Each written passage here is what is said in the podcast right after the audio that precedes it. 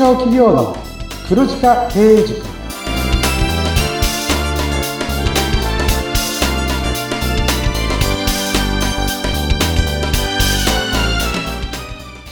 こんにちは。中小企業コンサルの久保木康明です。インタビュアーの勝木陽子です。こんにちは。はい。この番組は毎年500人以上の経営者の課題解決の相談を受けている久保木さんが、す、べ、ての、えー、中小企業を黒字にするというビジョンを掲げて皆様からの相談に乗るというものなんですよね。で、今日のご相談は地方の会社からいただいております。新規事業を検討しています。できれば地元の地方にも貢献できるものを考えています。おすすめありますか？という質問なんですが、これでも久保木さん、随分まあ、ちょっとふわっとした質問というか、こういうのでいいんですね。はい、もちろんです。この相談来て、私、待ってましたと思いました。そうなんですね。久保木さんってこう、はい、やっぱり全国を回っていらっしゃる感じなんですか？そうなんです。あの、私の方で、まあ、東京中心にずっとコンサルだったりもやってきたんですけど、はい、あの、地方にも届けということで、以前、うんうん、あの、名古屋、大阪、福岡っていうのを拠点でやらせていただいたときに、はい、意外とその、まあ、もともと東京の時も、まあ、全国から来たんですけど、はい、いろんな方がやっぱり来るんですよ。そのセミナーの場所に。うんうん、で、はいうちの地域で、久保木さんやってよだったりって声がおかげさまで多かったんですよね。それは、その大阪とか名古屋っていうところでも、はい、その大阪のには近いけれども、ちょっと地方の方からこうやってきたりとかするっていうこともあるんですか？そうです。例えば大阪だったら、まあ、広島だったり、岡山の方だったりとか、あと、からいらっしゃるんですね。はい。福岡だったら熊本だったりとか、要はそういう方たちが、なんか自分は行動派なんで、ここまで来たけど、うちの地元の経営者さん、なかなか地元から出ないから、久保木さんさ、うちの県にも来て喋ってくれないかな、みたいな。そういうことなんですね。じゃあ今日はそのなんか久保木さんのこう、なんて言うんでしょう。地方周りのお話なんかをちょっと聞いてみたいなというふうに思うんですが。ありがとうございます。じゃあ少しだけ私のお話をさせていただきたいなと思っておりまして、はい。私、あの、どうしよう。七、八年前に、ええ、地方の地域を活性化させたいっていう強い思いを描きまして、ええ、あの、東京はもう一切やらないっていう時期があったんですよ。東京人なのに？東京人だけども、東京では一切セミナーはやらない。俺は全国回るんだみたいな時期がありまして。はいはいはいはい。で、まあ、北海道から沖縄まで全国制覇まではできなかったんですけど、結構いろんな地域行ったんですよ。あ、そうなんですか。すごいですね。結構一番ここから遠いとなったら、東京から遠いとなったらどの辺なんですか？そうです。やっぱ沖縄とか、北海道とかですかね。はい。いろんな人に出会いましたね、多分。はい。私の方で、まあ、どんな形で地方を回っていたかというと、うん、あの、月2つの地方を回ってたんですよ。で、すごいですね。まあ、月曜日東京からその地方に夜入って、で、次の日に僕あの、2時間半のセミナーを午前と午後やらせていただいて、で、はい、そのセミナーに参加いただいた方で、久保木と直接話したいよっていう、もしそんな経営者さんいらっしゃったら、希望をあげてください。要はその、いつだったら会いたいみたいなのをアンケートに書いてくださいって言ったら、おかげさまでですね、いつもたくさんの方から、まあ、会いたいよっていうふうに言っていただいて、その週の水木金と翌週の一週間は、もうその地域を一軒一軒回ってるって、こんなことやりました。うわー、そんなに長いことその一つの地域にいて、いろんな人に会ってたわけなんですね。はい。ですね。そんな中でいろんな相談を、こう、聞くわけですよね。そうですね。どういった課題っていうものが、相談っていうものが多かったんですか？はい。まず私の方で2時間半セミナー、結構まあ長いじゃないですか。で、そこにまあケースさんがまあ、会場に来ていただいて聞いていただくんですけど、私必ずあの、セミナーの冒頭で皆さんにちょっとお聞きしますっていうことで、手を挙げて確認をさせていただいてたんですよ。で、これ何かっていうと、うん。うん。まあ、ベタな話なんですけど、人、物、金、情報、この4つが、まあ、ビジネスとして必要だよ、みたいな言葉ってあるじゃないですか。え。じゃあ今日皆さんは何に困って僕のセミナーに来ていただいたんですかっていうのを一つ一つこれ手を挙げてもらったんですよ。例えばお、人、人ですか？と、物ですか？お金ですか？とか。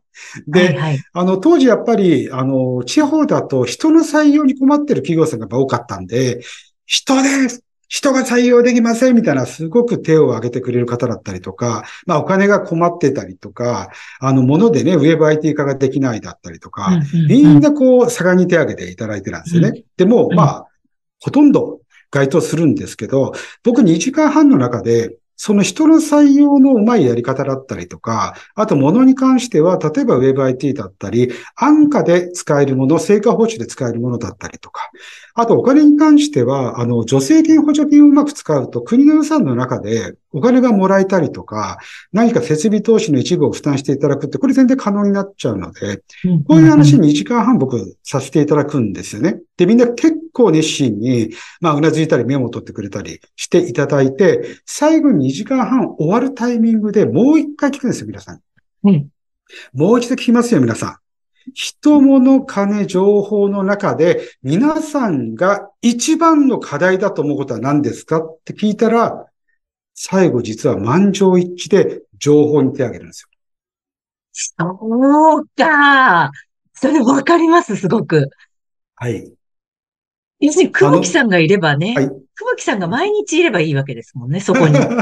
そうですね。あの、要は人の採用できない、あの、まあ、ものがないだったり、お金、資金確保はできないって、これ課題では実はないんですよね。これを解決するための情報が地方でなかなか得られていない。これが地方の企業さんの課題だったんですよ。いうことだったんですね。これは、で、そこに皆さんも気づいたってことですよね。そうです、そうですうん。で、そこに情報格差っていうのを初めて地方の方が感じていただけたんですよね。要は地方の方って、まあ、個々にお話を聞くとですね、やっぱり地方の、なんかこう集まりみたいなのがあるんですけど、はい要は同じ地域の同じ情報しか持ってないみ方たちで集まると、なんかこれに困ってんだよね。あ、うちもそうだよ。うちもそうだよ。あ、みんな困ったね。で終わっちゃうらしいんですよ。そうですね。そして、どの集まりに行っても、どのメンバーが、同じメンバーが来ますからね。あの、一つの。そう。だから、どこでも、まあ、ほとんど同質のものでっていう状態ですよね。そういうことです。だかうんら、半分諦めてんですよね。うんなぜかというと、まあ、地方だからできないっていうふうになんか決めつけてるんですよ。これもったいない話ですよね。もったいないです。非常にもったいないです。で、僕がですね、あの、まあ、全国回って、まあ、僕は地方を回るのが好きだったんですよ。だって本当に地方の方の経営者さんと話すと、すごく喜んでくれるし、やっぱ解決できると喜んでくれるし、そういう方たちと、まあ、話していたのが、コロナでね、止まっちゃったんですよね。そうですね。このコロナの後も、大木さんは回ってらっしゃるわけではないということ。そうなんです。僕自体は、あの、当然コロナだろうが、本当は、本当はね、地方に行きたいとは思っているんですけど、地方の方たちが、まあ、東京の人間、地元に来てくれるなっていう、まあ、ありましたよね。そういう時時期がね。ね。はいはい。本当にロックダウンした街もあるぐらいですからね。はい。その後、どういうふうに変わったのかっていうところもちょっとすごく興味ありますね。はい。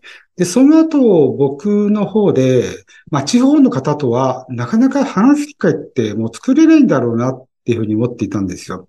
はいで、もともと地方に僕わざわざ、まあ、お伺いして話したし、話したりしてきたっていう理由の一つなんですけど、はいやっぱり東京の、まあ、業者だったり、そういうのは信じられないっていう、東京アレルギーの方もやっぱ多くいらっしゃったんですよ。はいはいはい。でこれ、東京の会社が電話で営業して、なんかサービス、まあ、お金払ってやったんだけど、やっぱうまくいかなくって、うん本当に騙されたかどうかはわからないんですけど、地方の方からすれば、なんか東京の人間に騙されたみたいな方が多くて、なので、東京の人間が我々の地元まで来ないと信用できないみたいな。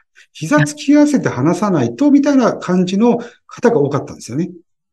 なるほどね。でもそれは本当にわかりますね。いろいろこう、まあ、言ってはなんだけれども、こう、地方をちょっと、あの、うんなんて言ったらいいんでしょう。ちょっと食い物にしてるような業者がないわけではないですからね。残念ですよね。はい。うん、そこは本当にもったいなくて、やっぱり久保木さんみたいに、こうちゃんと言って、誠実に話してっていうはい状態じゃないと信用できないっていうのは分からなくはないですね。そうですね。ななので僕の方で、まあ地方行っていたのがコロナで行けなくなった。もうダメだ。地方これ、僕ら活性化とか役に、お手役に立てないんじゃないかなと思った時ぐらいに、実はある現象が起きたんですよ。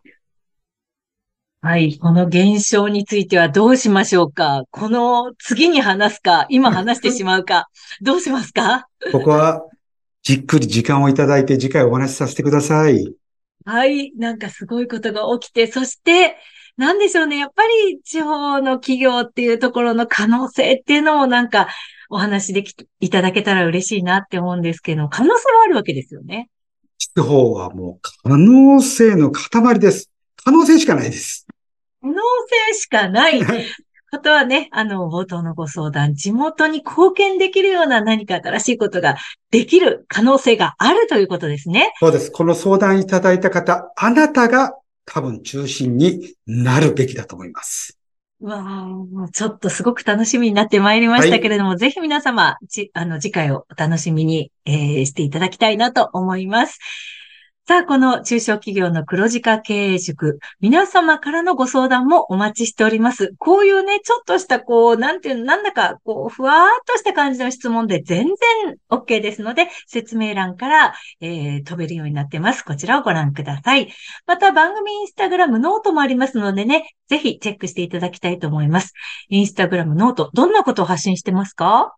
はい。僕らの方でですね、まあお話ししたことの重要点をポイントのところをまとめたのもあるんですけど、当然僕の方が、あーあれ言っとけばよかったな、なんてこともあるので、それも追記してノートの方には発信したいと思っております。はい。詳しくはこちらも説明欄をご覧ください。ここまで聞いてくださって本当にありがとうございました。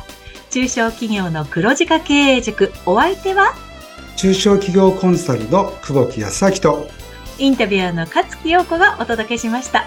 それではまたお会いしましょう。さようなら。さようなら。